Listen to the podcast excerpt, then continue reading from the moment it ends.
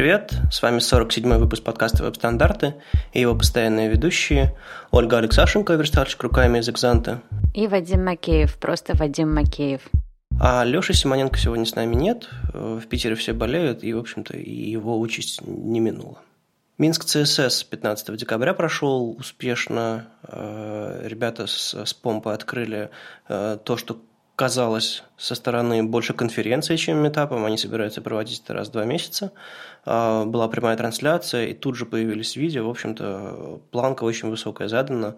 А, молодцы. Самый интересный доклад, по-моему, был у Ани Селезневой про то, что все, что вам нужно, это CSS. Она там очень много всяких полезных э, советов раздала про как какие-то вещи можно сделать там на CSS. Не просто там, не знаю, нарисовать все однопиксельными э, дивчиками, а как люди периодически делают, а какие-то полезные вещи. На этой неделе анонсировали ВСД в Москве. Он пройдет 28 января и мы открыли прием заявок на доклады. В общем-то, у нас уже есть первые, первые ребята, которые хотят что-то рассказать в Москве, вы тоже не стесняйтесь. А, докладов будет 8-10 штук, посмотрим, сколько, всего, сколько желающих будет.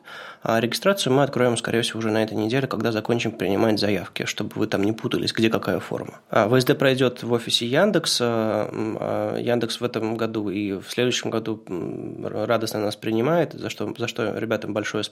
И они же проведут прямую трансляцию, то есть все будет, все будет классно, так что а, если не получится доехать э, до Москвы, все равно все увидите.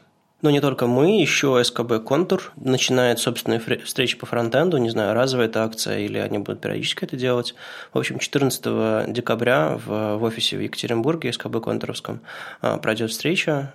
Радостно видеть, что компании со собственными встречами занимаются, не только сообщество подхватывают. Вот тут Яндекс деньги проводили свой, какой-то там фронт, что-то там в Питере. Вот э, СКБ «Контур» в Екатеринбурге, и вы тоже не тормозите. Мне кажется, а, хостить какие-то встречи или хотя бы принимать сообщество это, по-моему, очень полезно для офиса, для вашей компании. И немножко непривычный, необычный мастер-класс, можно так называть, или, не знаю, вебинар. А, Тимофей Чептыков и Дарья Пушкарская, из, соответственно, из ВКонтакте и из Mail.ru, а, проводят сегодня, 18 декабря, а, вебинар про работу фронтендеров в крупной компании, где, видимо, собираются рассказать о об основах, э, что нужно в большой компании, чем отличается от, не знаю, какой-нибудь маленькой студии, в которой вы, может быть, работаете сейчас. Немножко непонятно, о чем, собственно, пойдет речь. Ну, наверное, наверное, ребята пытаются поделиться собственным опытом а, и намекнуть, что как бы у нас есть вакансии.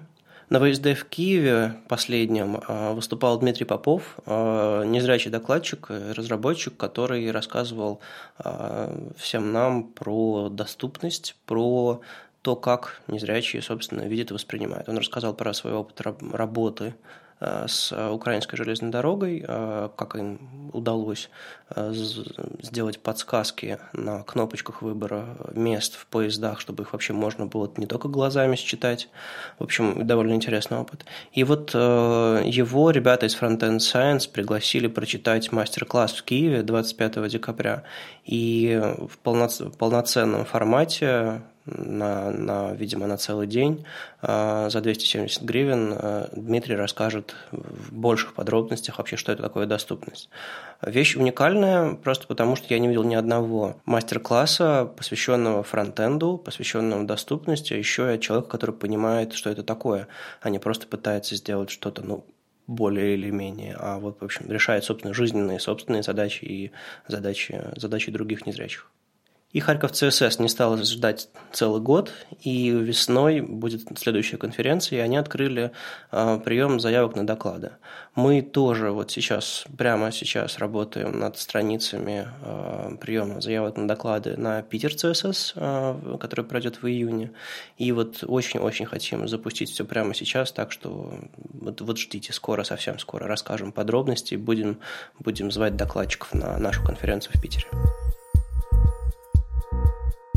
Вы думали, что с моим уходом из оперы новости про компанию закончились, но нет, нет. Мои коллеги продолжают э, все, что, все, что мы там делали с командой Developer Relations, и Саймон Питерс, человек, который разрабатывает спецификации вообще большой молодец, а, известный в мире open source и стандартов, а, рассказал в блоге на DevOpera о новинках Chromium 55 и Opera 42. О некоторых новинках мы могли слышать из других релизов Chrome, но я повторюсь, это поддержка Pointer Events, э, спецификации для универсальной модели, объединяющей все устройства ввода, не только мышь, тач, а, в общем-то, все остальные возможные. Там довольно гибко все описывается. Async и Await, о которых мы говорили в предыдущих выпусках, а, в Opera и в Chrome появились а, переносы, то есть в CSS можно задавать переносы, и в зависимости там, от того, есть у вас или нет словарей, а, текст будет переноситься, и только в этом случае если вы не знали, допустимо делать текст align justify, потому что иначе образуются огромные дыры, и текст становится сложнее читать, хотя он выглядит красиво и ровненько, как прямоугольничек. Одноразовые обработчики событий, которые тоже давным-давно уже появились, по-моему, в Firefox первыми, а, грубо говоря, вывешиваете события и даете ему дополнительный параметр а, add, add even listener, вы даете параметр once а, true, и как только этот обработчик один раз срабатывает, он тут же сам себя откручивает.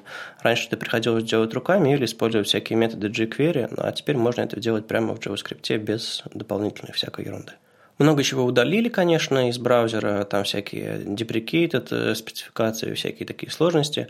А еще интересная вещь, о которых мы тоже как-то упоминали, но хочу рассказать подробнее, это интервенции так называемые. Это когда браузеры начинают вести себя не по стандартам. По идее, вести себя не по стандартам – это вещь плохая, ну, потому что вы как бы не ожидаете, как разработчик, и чтобы вы, как разработчик, вообще были готовы к такому поведению, на самом деле Chromium начинает показывать в консоли браузера предупреждение желтеньким, а если обнаруживает фрагменты кода, которые хочет оптимизировать. И когда он их, собственно, оптимизирует, э, он тоже об этом говорит. А в каких случаях оптимизирует? Вот, например, э, ситуация такая, что у вас медленный интернет, какой-нибудь там 2G или как там, Edge, а, или даже 3G, который вообще плохо работает, и браузер понимает, что это происходит, а у вас на странице есть какой-нибудь скрипт, который вписывается на страницу где-нибудь, не знаю, в начале бади с помощью документ райта. Что делает браузер? Он ждет, пока документ райт загрузит и запишет иначе он не может продолжать а, обработку страницы. Так вот, по стандарту будет дождаться документ райта, а Chromium, вот, собственно, в одной из своих интервенций, то есть вмешательств в работу а, страницы, не по стандартам, а, игнорирует документ райт и начинает рендерить, продолжает рендерить страницу дальше, грубо говоря, помогает людям видеть страницу пока все ее внешние и часто ненужные части а, не догрузились, потому что бывает и баннеры вставляют всякие рекламные через документ райт, и, в общем-то, происходит блокировка страницы, как, знаете, в самые худшие годы, когда мы таблицами раскладки делали, пока там последняя строка таблицы не загрузится, она не отобразится. Ну, по крайней мере, в старых браузерах так было. В общем, с одной стороны против стандартов, с другой стороны для живых, э, для нас с вами, для людей. И как разработчики обращайте внимание на то, что Chrome вам говорит в консоли, а не просто удаляйте все. И что это, что за болтовня? Еще из нового в Chrome Пол Кинлан рассказал про то, что в браузер возвращается position стики. Давным-давно уже, на самом деле, эта штука появилась. По-моему, в Chrome в одной из, одном из первых браузеров эта штука была реализована. Типа, о, новая спека, position стики, а давай реализуем. Реализовали, ой, всем нравится, классно, классно. А потом раз, а что-то медленно работает и выпилили. А, но Position Stick застрял в WebKit, они, видимо, как-то по-другому написали оптимальнее. А, Position Stick поддерживается, по-моему, где-то еще. Но, грубо говоря, все как-то привыкли к мысли, что стики есть в Chrome, и очень сильно разочаровались, когда его выпилили. Так вот, возвращается, и теперь можно будет делать а, удобные прилипающие штуковины, во время прокрутки с помощью обычного CSS не приделывать страшные тормозящие скрипты. Я на самом деле очень ждала, когда появится эта штука уже в э, стабильных зеленых браузерах, и прям классная новость. А как сейчас такие вещи реализуются по твоему а, опыту, При помощи маленькой JavaScript-библиотечки, которая ре реализует такое поведение. Ну, если мы хотим что-то сделать кросс-браузерно, а не только там, где это работает, вот приходится вот так вот. Ну вот теперь подключить бы ее так, чтобы она не срабатывала, когда нужен position стики, когда он поддерживается точнее. Так что, наверное, надо как-то через какой-нибудь support или как-то как иначе проверять. Ведь через JavaScript тоже можно, по-моему, проверить supports и подключить ее только по... В общем, тебе задача. Ну, на самом деле, может быть, э, я вообще выпилю ее для тех браузеров, где она не работает, потому что это же такая фича типа улучшения нашего интерфейса. Ну, пусть в старых браузерах э, эта панелька несчастная с э, шарами стоит на месте. На самом деле, да, я бы сам рад найти вот, кстати, у меня классная идея, ребята. Представьте, у вас было, были бы настройки браузера, такие очень глубокие-глубокие. Вы открываете, а там просто список CSS-свойств и галочки стоят. И вы можете выбрать, какие свойства ваш браузер поддерживает, а какие нет. И вы бы могли от, от, отпилить, не знаю, анимацию, или какой-нибудь position stick, или еще какие-то вещи, которые, не знаю, страшно бесят. Или, не знаю, не нравится вам подчеркивание ссылок в интернете, а вы раз и выключили, и на всех сайтах этого подчеркивания нет, потому что текст decoration не поддерживается. Эта картина сейчас привела меня в глубочайший ужас, потому что если бы пользователи могли портить наши сайты, как бы наша работа стала бы бессмысленной.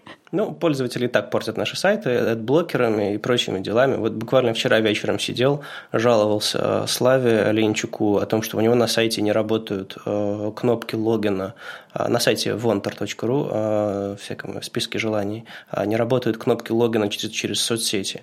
И он себе буквально все волосы вырвал, говорит, я не знаю, как это воспроизвести, что делать? И я такой, ау, секундочку, пошел в настройки iOS, и только там это повторялось, и заметил, что у меня там стоит блокировщик рекламы, который заодно фильтрует социальные кнопки.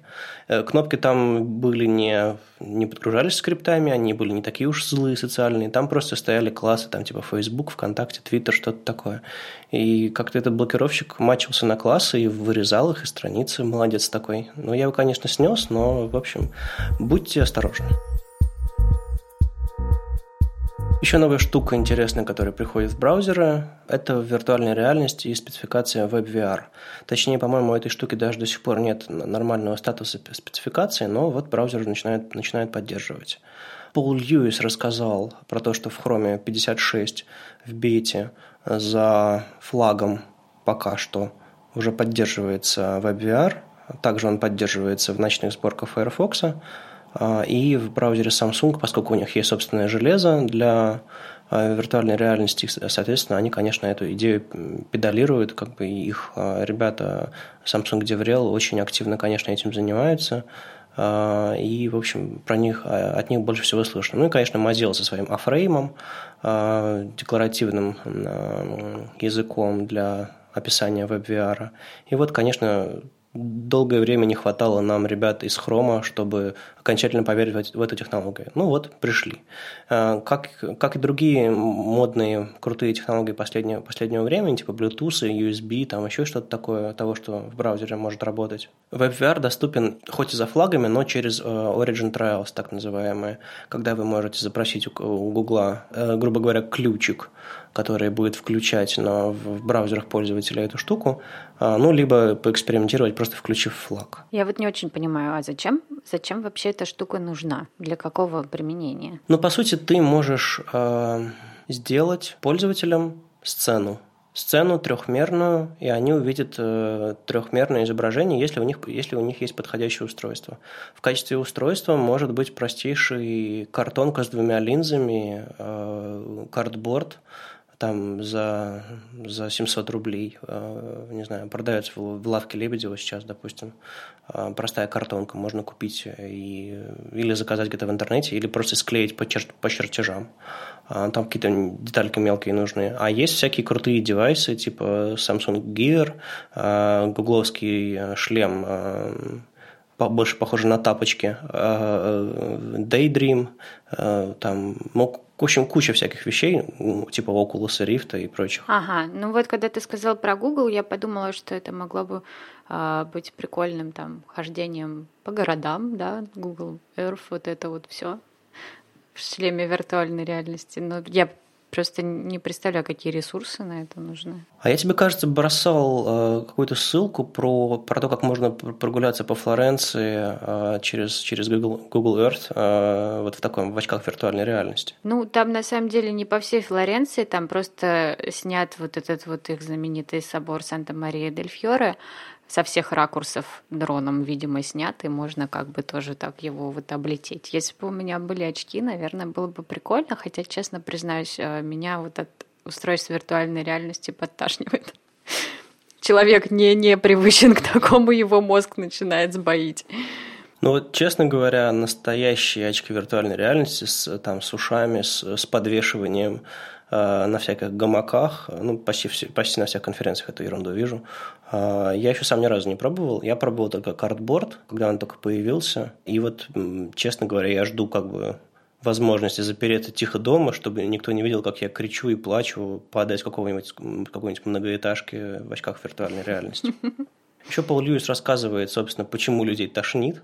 Ну, понятное дело, что там есть какие-то особенности физиологии, а, но еще есть проблема с фреймрейтом и с другими нюансами, что мозг а, очень сложно обмануть.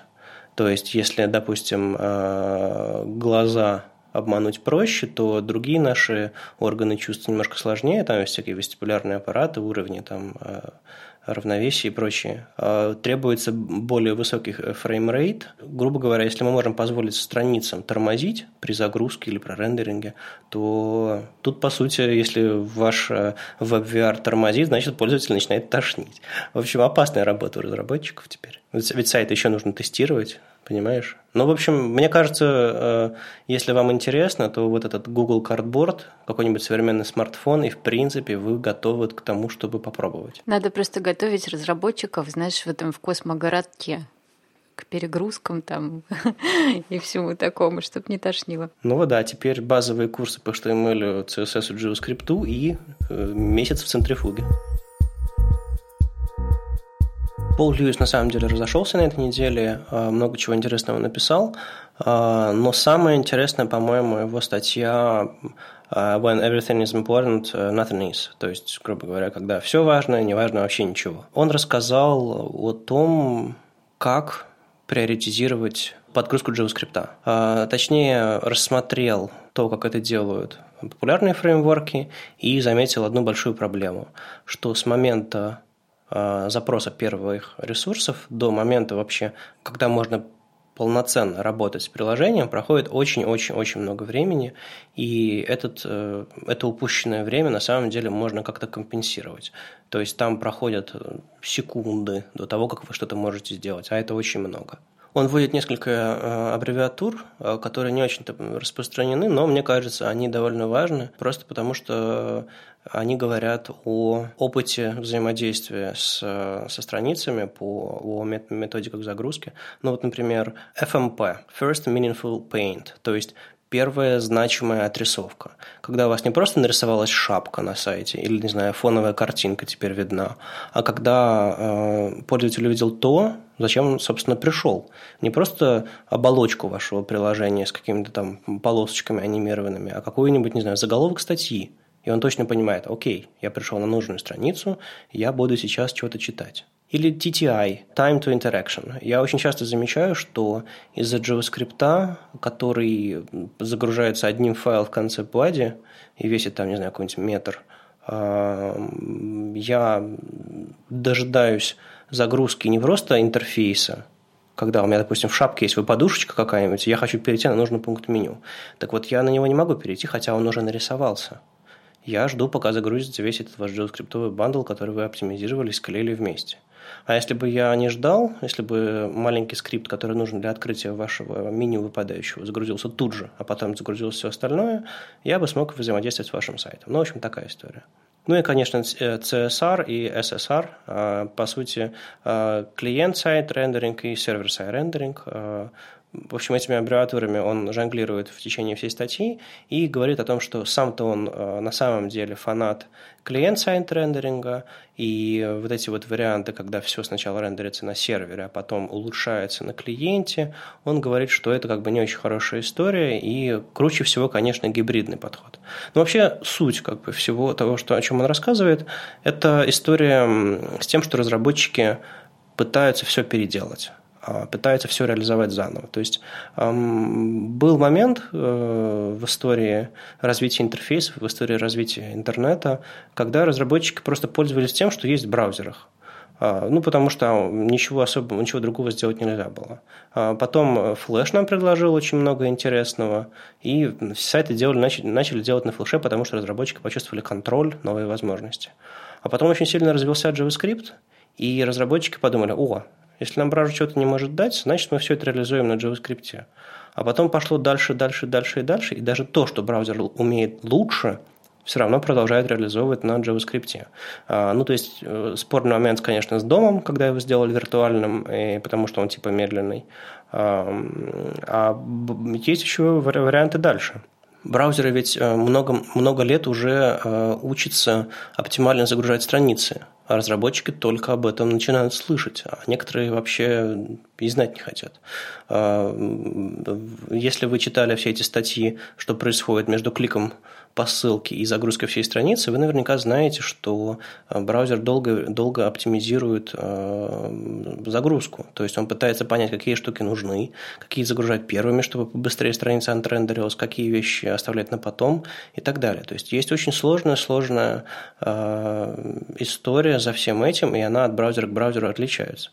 А что делают современные разработчики? Они, конечно, все пихают в один bundle, и, в общем-то, загрузилось, заработало. Ну, то есть, загрузилось, инициализировалось в памяти, потом посчиталось, и отрисовалось. То есть э, очень много времени упускается. И, соответственно, Пол Льюис предлагает комбинировать подход э, server-side рендеринга с client-side рендерингом в интересным, интересным образом и приоритизировать загрузку ваших скриптов. Не просто делить бездумно на бандлы там, по 250 килобайтов или сколько у вас там, а думать, какие части где нужны, э, как происходит первая значимая отрисовка, как происходит первое реальное взаимодействие с, с вашим сайтом.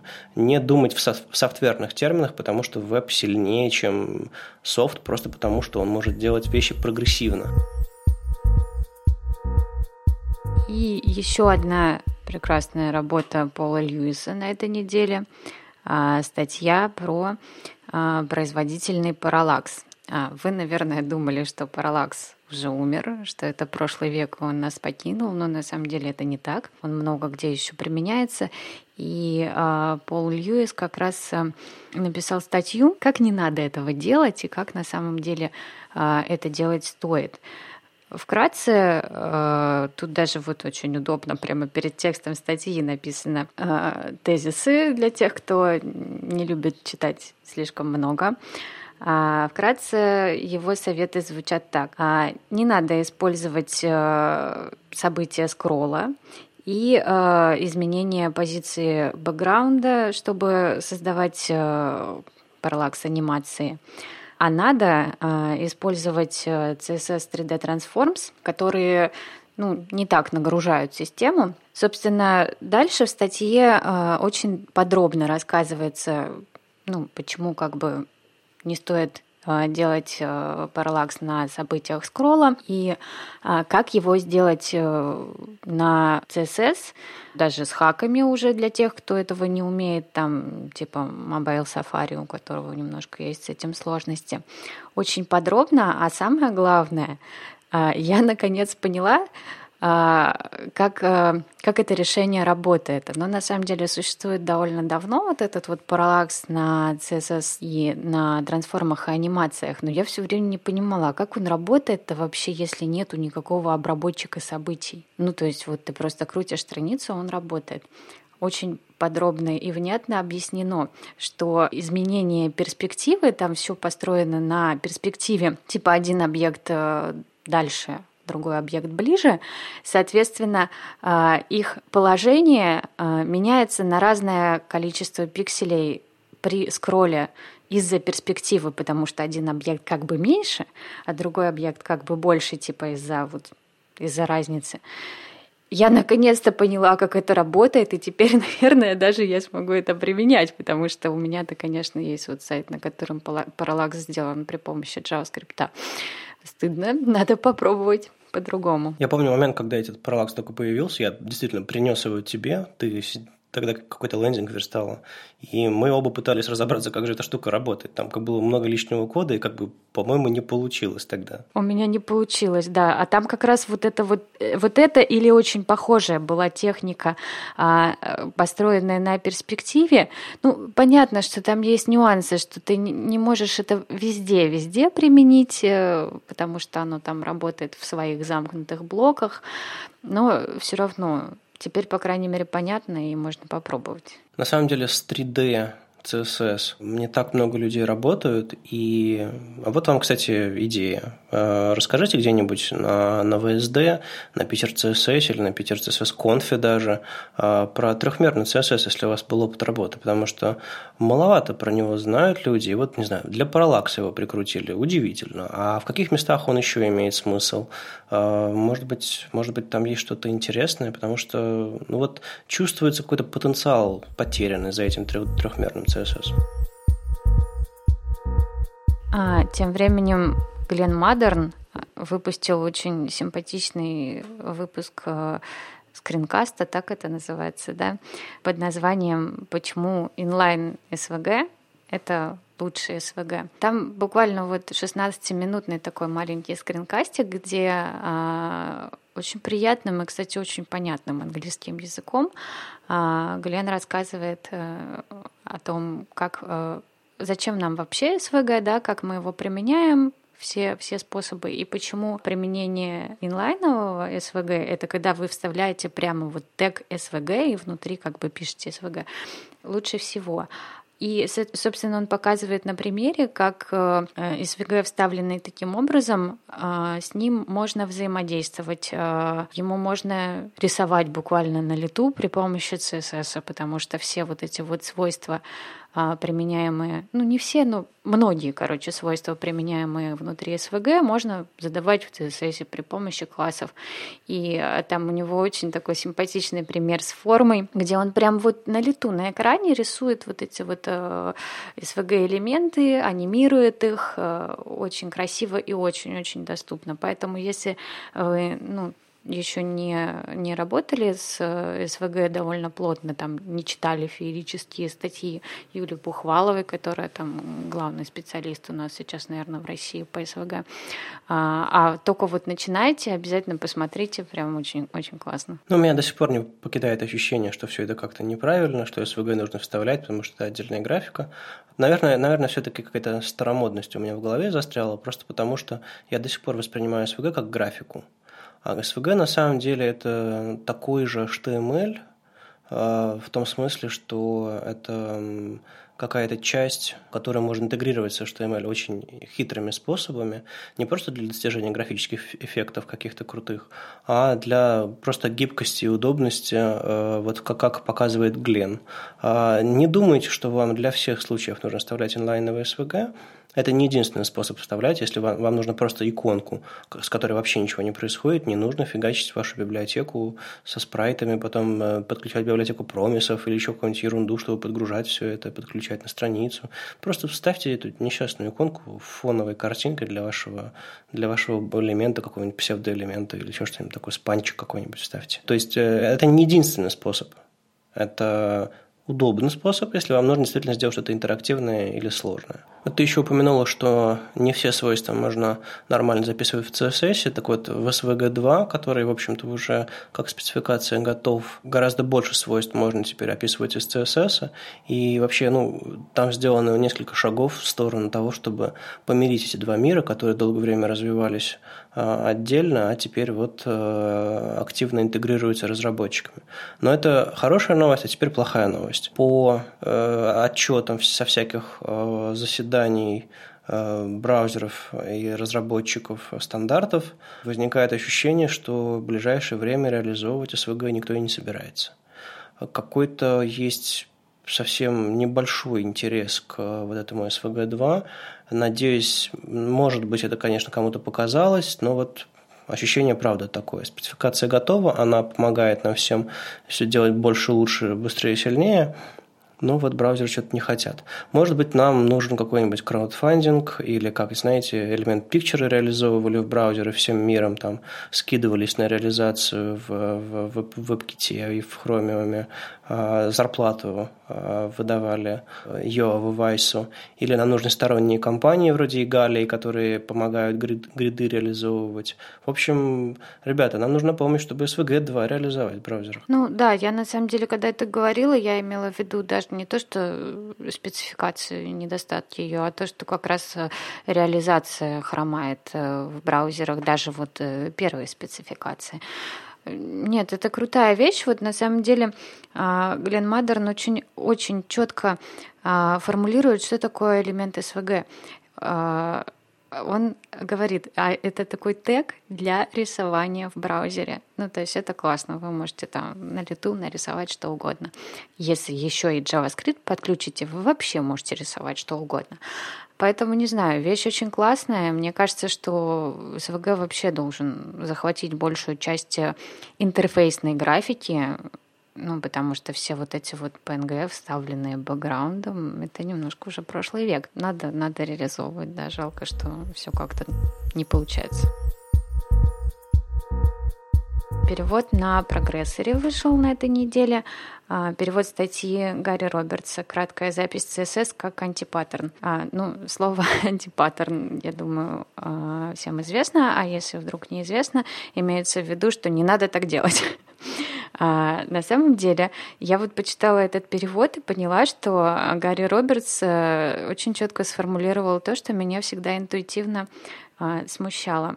Смысл в чем? Он не говорит, что краткая запись CSS э, вообще это вообще всегда плохо.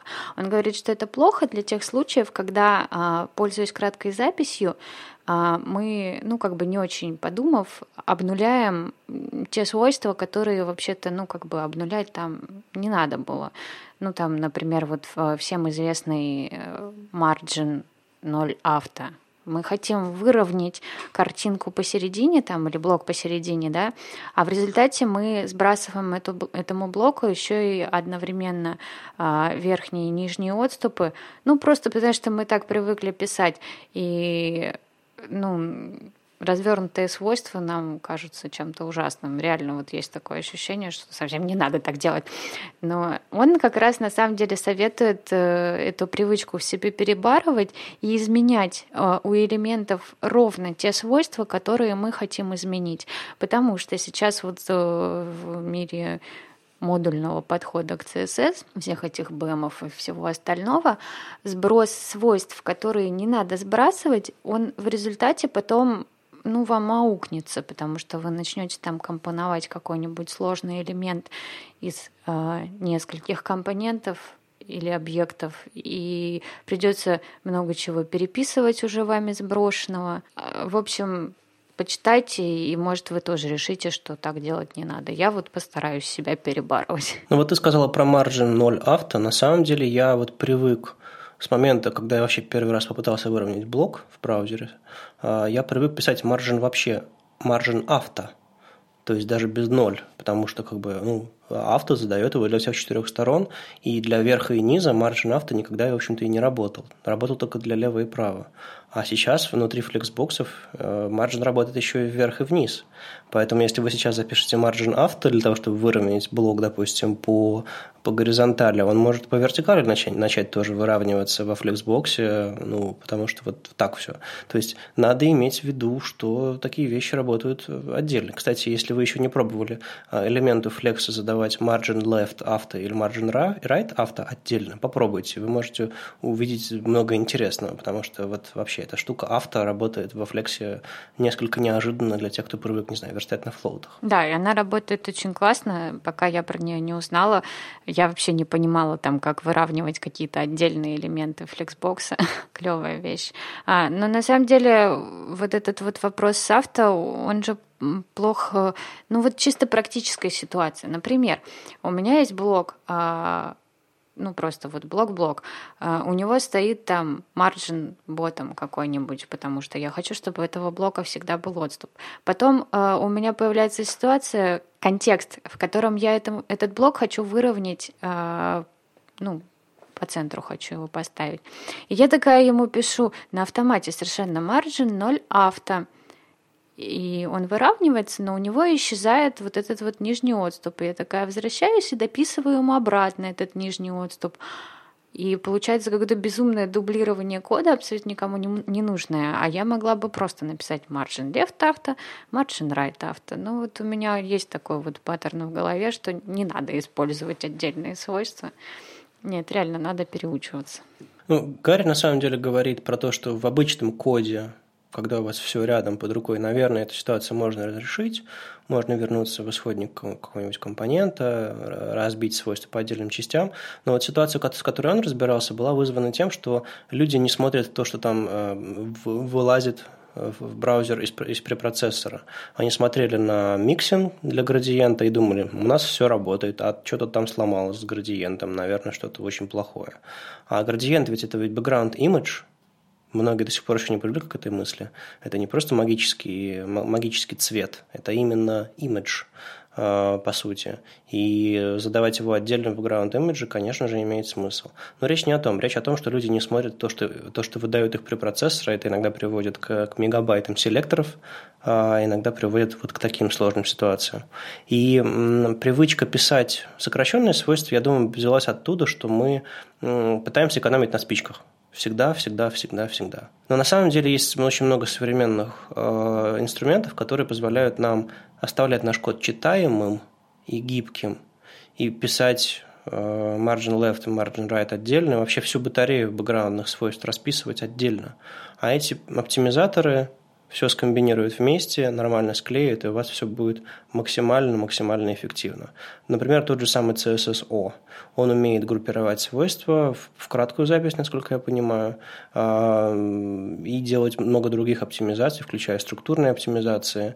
И, в общем, ну, если не верите, послушайте Романа Дворного с его докладами про, про то, как он над CSSO работает. Проект, в общем-то, развивается, и я, я ему, в общем-то, доверяю. А, и вы тоже больше, больше доверяйте э, хорошему коду, чем, чем просто быстрому, простому. Преждевременная оптимизация, в общем-то, никому не нужна. На этой неделе вышел еще один перевод на CSS Live, э, который просто пронзил меня в самое сердце, потому что эта тема меня тревожит уже довольно давно. А, называется статья «Правильный способ делать контрольные точки в CSS». Автор Дэвид э, Гилбертсон. Нет, ну вы понимаете, это такая штука для медиавыражений. Когда а, у вас а, сайт адаптируется, у вас есть некие контрольные точки, на которых он превращается во что-то другое, скажем так. А, у кого-то больше, у кого-то меньше, но тем не менее. Когда я впервые а, пришла на очень большой проект и столкнулась уже с такой системой, где реально менялась раскладка сильно, а, я долго пыталась понять, а по какому принципу там вот заданы вот эти вот контрольные точки. Ну вот от нуля до 320, это что за контрольная точка, как бы какое это устройство, а, когда ее писать. А, собственно, в этой, в этой прекрасной статье автор задается абсолютно такими же вопросами. Что такое контрольная точка? А что такое диапазон? А как правильно их задавать? И очень-очень доходчиво он прослеживает всю логику а, вообще вот этого явления и объясняет, как реально, вот как правильно понять, какие вам нужны контрольные точки, как их устанавливать и, главное, как их называть, чтобы всем все было понятно. Ну, там, конечно, есть свои нюансы в предложенных им конкретных решениях, у него там миксины не очень оптимизированы, но неважно. Главное, что он прекрасно объясняет суть. А суть-то вот в чем. Не надо ориентироваться на конкретные жесткие размеры экрана, типа вот 1024 а, вот в этом месте, типа, и только в этом месте наш сайт должен выглядеть вот так вот, а все там в промежутке ну пусть выглядит как угодно. Надо сразу ориентироваться на какие-то средние значения, да, там между 1024 и там 768. И на этом, на этом уже строить свою раскладку. Типа так, так будет понятнее. Мне на самом деле все стало сильно понятнее. И я, возможно, кстати, изменю а, наш набор контрольных точек, потому что он вот после чтения этой статьи он, мне кажется, не очень оптимизирован. На самом деле я все больше прихожу к тому, что главное это не как дизайнер нарисовал. Ну, Вот, ну, нет у дизайнеров нормальных инструментов, которые позволяют им гиб, гибкую э, иметь холст э, гибкий и э, привязывать, адаптировать элементы, конечно. Нет, есть всякие попытки, там типа Macao, Adobe XD, там Muse и, в общем, всякие другие такие штуки, где как Canvas один, и он гибкий, и можно там простыми визуальными инструментами программировать поведение элементов, но все равно мало кто это делает. Все равно дизайнер открывает скетч, Photoshop и делают э, жесткие макеты, там 320, 480, там 640, ну, в общем, всякие такие штуки. И получается, ну, вот то, что получается. На самом деле, вы, конечно, можете использовать эти брейкпоинты, просто не забывайте смотреть э, на то, как контент себя ведет, потому что ради этого люди приходят на сайт, а не ради того, чтобы ваш дизайн выглядел супер-супер красиво. Короче, статья вызвала довольно большой интерес. Мы сначала публиковали англоязычную версию, все такие, вау, классно. На следующий день вышла русскоязычная версия, все еще больше обрадовались. А, так что спасибо ребятам с CSS Live, что переводят оперативно, и вы тоже вот учитесь, потому что адаптивность – это, конечно, уже как бы общее место, хотя и мало кто на самом деле делает нормальную адаптивность, но вот все, все равно даже, даже те, кто делают, по-моему, еще до конца не разобрались, как это делать хорошо. И приходят новички, задают вопросы типа, так, я верстать умею, а дальше что делать? Вот мне кажется, эта штука хорошо объясняет. Объясняла бы она еще без батареи ифов, элсов и так далее э, при процессорных, было бы еще лучше, еще понятнее, еще доступнее, но вот имеем то, что умеем. И еще одна статья, которая буквально была вот написана как, как для меня. А, перевод, опять же, CSS Live, а, маленькой, ну, даже не знаю, назвать это статьей Эрика Мейера. Скорее, это такой факт, то есть а, вопросы и ответы о том, что вот CSS Grid, вот он уже на подходе вопросы просто, ну вот как будто я бы их задавала. Типа, а что вот уже в марте, значит, будет, а это точно, а, а, а, а уже надо начинать. А, а если вдруг все сломается, и э, на самом деле тут очень есть хороший совет, что надо использовать директиву supports. Я, кстати, вот ею вообще еще никогда не пользовалась, так вот честно признаюсь, почему-то не приходилось. И уже начинать э, внедрять гриды там, собственно, где, где они поддерживаются, потому что с марта вот уже все станет зелененьким, все вроде как заработает само, ну, мы надеемся. И надо когда-то учиться, да, и лучше учиться на своем живом проекте, там, ну, сделать вот версию раскладки на гридах через supports и версию ну, вашей обычной раскладки, да, для тех, кто все это не поддерживает, а, чтобы уже вообще знать, что за прекрасную вещь а, принесло сообщество разработчиков спецификаций. Я, может быть, попробую. Ну, конечно, как всегда, все упирается во время, там, это же надо вот двойную работу сделать, и это тоже есть в статье. На самом деле, вот реально, как будто прям на мои вопросы отвечают. На самом деле, я бы не стал прямо сейчас в продакшене это все впиливать, просто потому что на текущий, на существующий проект это сложновато делать, а вот начать что-то новое, и, конечно же, в виде что-то нового, это может быть ваше портфолио, сайт для кота или вот, ну, какие-то личные проекты небольшие, технологические блоги, ну, типа того. Почему бы нет? А если вы сможете то же самое рядышком реализовать на флексе, и вы потренируетесь и поймете, а в какой-то момент вообще выключите этот флекс, и у вас все заработает просто на гридах. А, оно того стоит. Но это как бы одна из важных мыслей. А другая мысль про то, что люди такие, ну вот я сейчас пишу раскладки на, на Lost Grid, на Bootstrap, на, на Сьюзе, а, а когда уже вот, вот в них будет поддержаны гриды? И Мейер говорит, что, ребята, Криды – это уже фреймворк. Он настолько лаконичный и удобный, что вам не нужно использовать какие-то абстракции. Абстракции нужны были для того, чтобы, не знаю, какие-нибудь изолированные флоуты делать с отрицательными там, маржами а, конскими.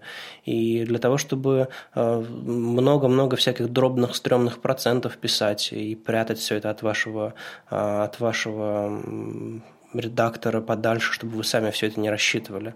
А с гридами этого делать не нужно. У вас простой, четкий, ясный синтаксис, такой же простой, как тот же самый LastGrist пост CSS. Вы просто описываете, что, куда положить, по каким законам расставляются колонки, там, промежутки между ними, и все, контент дальше сам поехал, поехал, поехал. А если вам не нравится, вы можете управлять конкретными блоками контента и вставить их допол- дополнительно, им их, их двигать, потому что механизм автоматической расстановки по гридам и ручной как бы прекрасно работают вместе. В общем, эм, попробуйте. Опять же, очень хорошая статья для скептиков, э, как ты, Оля, сказала, эм, отвечает на вопросы вот по-настоящему, а не просто пытается рекламировать какую-то новую клевую штуку. Я, конечно, очень жду книжку Мейеровскую с рыбами, переиздания, в которых есть гриды, анимации, трансформации и прочие всякие чудеса на виражах. А, и вот, насколько я знаю, Эрик работает над ней. И вот прям жду не дождусь, когда наконец-то можно будет об этом почитать какой-то в электронной или бумажной книге. А еще вчера первой рекомендацией CSS, CSS Level 1, а, исполнилось 20 лет. Мы уже праздновали в этом году 20-летие CSS, ну, грубо говоря, момент, когда его Хокон э, VML э, техдир предложил первый раз. Это, мы продолжаем праздновать первые шаги CSS. Именно вот рекомендацией он стал 17 декабря 1996 года. Момент, когда стандарт становится стандартом, то есть рекомендацией, а это когда браузеры одинаково ну, когда есть несколько независимых реализаций, в общем, там есть нюансы. Но суть в том, что пресс-релиз к этому всему делу выглядит очень интересно. Там рассказывается про Netscape, и про Microsoft, и как браузеры поддерживают, Adobe, в частности, поддерживает, тогда он тоже был игроком в этом смысле. А, в общем, интересная история, и там а, на специальной странице, посвященной этому, а, рассказывается о всей истории развития CSS и о планах даже на 2017 год. Э, есть объединенная группа по разработке стандартов для электронных книг, потому что э, формат EPUB и вот эти все моби и прочие многие другие, они, конечно, есть отдельные стандарты, но вот нормального единого чего-то нет. И мы все уже привыкли к тому, что хорошие адаптивные книги – это, конечно, HTML внутри, но вот как это по-настоящему хорошему работает, нужно еще двигаться, поэтому как бы э, будущее у CSS есть. А я вот пытался вспомнить первый момент, когда я вообще столкнулся с CSS, и для чего я его использовал первое время и первые, первые, первые годы. Я помню, что первым делом это, конечно, был цвет ссылок по наведению, потому что единственный способ применить селектор а, это было написать CSS, потому что в HTML ничего подобного не было. Ну, был какой-то базовый JavaScript, который мог это сделать, но это был, было чересчур тогда. А, если ты не знаешь ховера, то, наверное, JavaScript ты тоже написать не можешь. Ну, а так, первые свои страницы я, естественно, сделал на iframe, даже не на iframe, а на фреймсетах, потому что тогда казалось, что самая-самая мощь HTML в том, что ты не можешь, можешь не открывать не просто одну страницу, а собирать ее на лету из разных кусочков и, грубо говоря, делать раскладку на фреймсетах. Я был вообще богом фреймсетов, я мог любой, любой макет сделать на фреймсетах. А, там были всякие забавные особенности их, их работы. И в каждом из маленьких ячеечек подгрузить свой отдельный документ. Понимаете, я только начинал, а у меня уже было, было ощущение или понимание модульности тогда. Это прям э, история, которую на самом деле надо рассказывать напившись, потому что она стыдненькая. Ну да, я тоже вот видел недавно, по-моему, то ли Рома Комаров, то ли еще кто-то хвастался своими первыми версточными страницами в рамках этого флешмоба, типа 2016-2006, когда люди показывали свои старые фоточки. И я вот тоже, он тоже написал, что первая страница его была сверстана на фреймсетах, надо раскопать. И на самом деле первая коммерческая работа, которую я сделал, я смотрел на нее где-то год назад, я помню, что мне было не стыдно, потому что я там сделал много-много интересного, в частности, и даже, и даже дизайнил немножко.